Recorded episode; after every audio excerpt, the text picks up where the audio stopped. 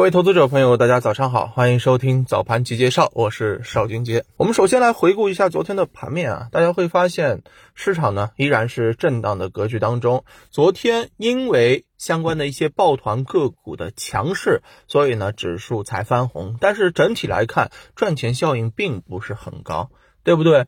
碳中和板块出现了一些分化，相关的这个顺周期也还没有表现。另外呢，我们其实可以看到啊，像一些涨价的这个题材也是零星的异动，是吧？那唯一有亮点的是什么？唯一有亮点的就是相关的科技板块啊，表现的非常的不错，对吧？科技板块呢，我们昨天也给大家讲了，着重关注什么啊？有共性强的，是不是？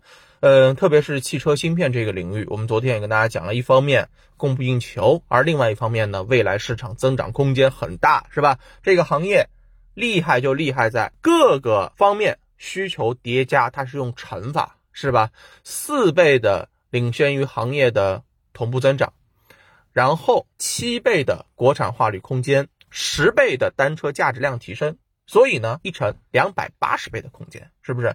啊，别说两百八十，就百倍以上的空间，其实就已经是很吸引人、很香了。而且最近事件驱动非常的多，而科技股呢又在低底位，是不是很容易引起市场的共鸣啊？这就是目前盘面当中的一些啊情况，指数不会有太大的这个变化，对吧？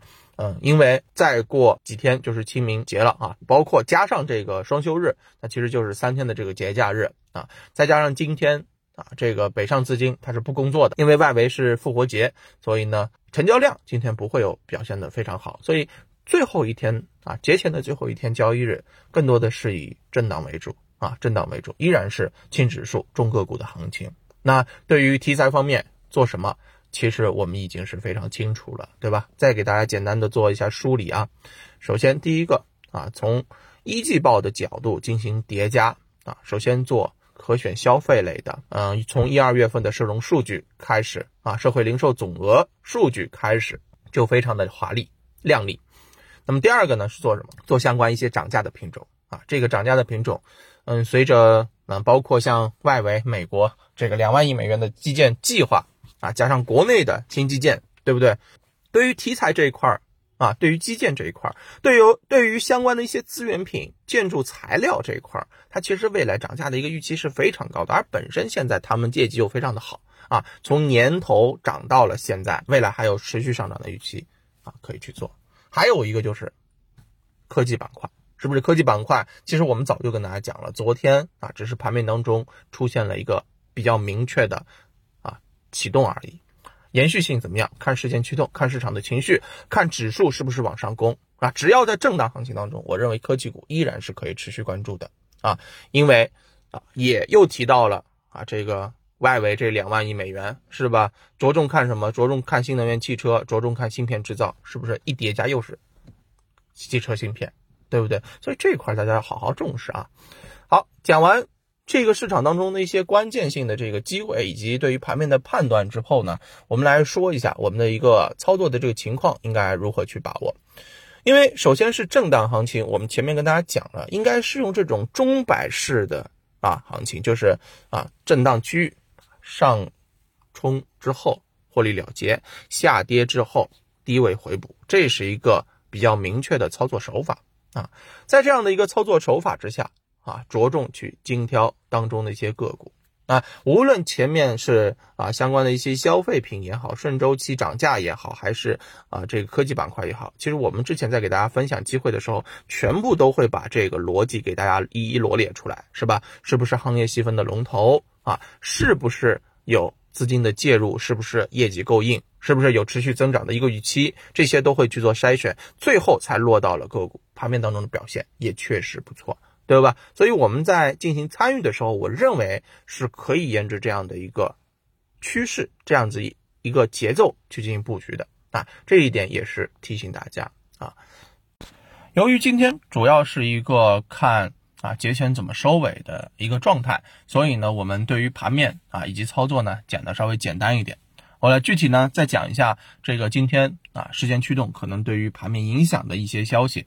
那么首先第一个呢是数字货币这一块的，人民银行研究局局长呢在昨天表示啊数字人民币将主要用于国内零售支付，目前呢已经在国内多个试点地区进行支付了。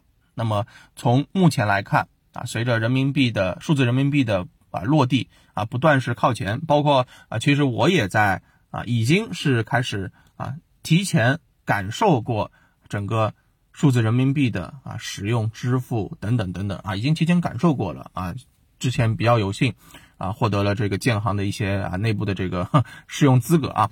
其实我觉得效果也非常的好，这个并没有像呃以前想象的那跟这个支付宝啊，跟这个微信比，是不是会有一些不便啊？完全非常方便啊，大家不用考虑。所以它会在政策的一个啊这个过渡之下，很快的就落到我们啊这个百姓的这个生活当中啊。所以呢，对于数字货币这一块，大家是可以关注的，是吧？那比如说国内的一些企业，长亮科技是吧？银行系统领先的这个呃银行系统领域领先的这个服务商。像数字认证，对吧？少数能够提供电子认证的一体化方案的龙头公司，是不是？你看，这些都是在啊这个数字货币落地之后啊，很有可能会大放光彩的，对吧？这是一些方向啊。那比如说像这个啊国产芯片这一块儿啊，不用说了啊，这个芯片代工企业台积电呢，在啊昨天也表示，预计未来三年内投资一千亿美元以提高产能，对吧？其实本来。台积电今年原本的这个资本支出计划呢，已经是高达两百八十亿美元。不过呢，近期的市场的短缺趋势就使大家不得不扩产，是不是？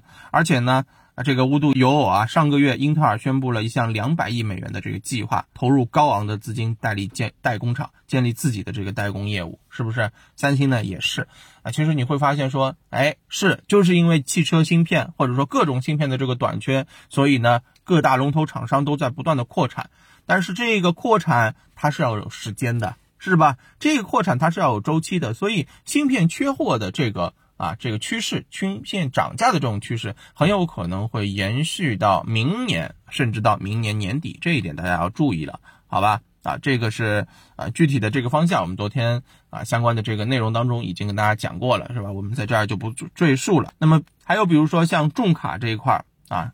嗯，商用啊，第这个呃，商用车网啊，它的这个数据说，我们二一年的三月份啊，全国重卡市场的预计销售各类车辆在二十二万辆左右，环比大幅增长百分之八十六，同比大幅上涨百分之八十三啊，也是这个重卡市场连续第十二个月刷新记录了啊。其实从二零二零年的四月份到目前啊，其实每个月都在刷新当场的这个销量记录。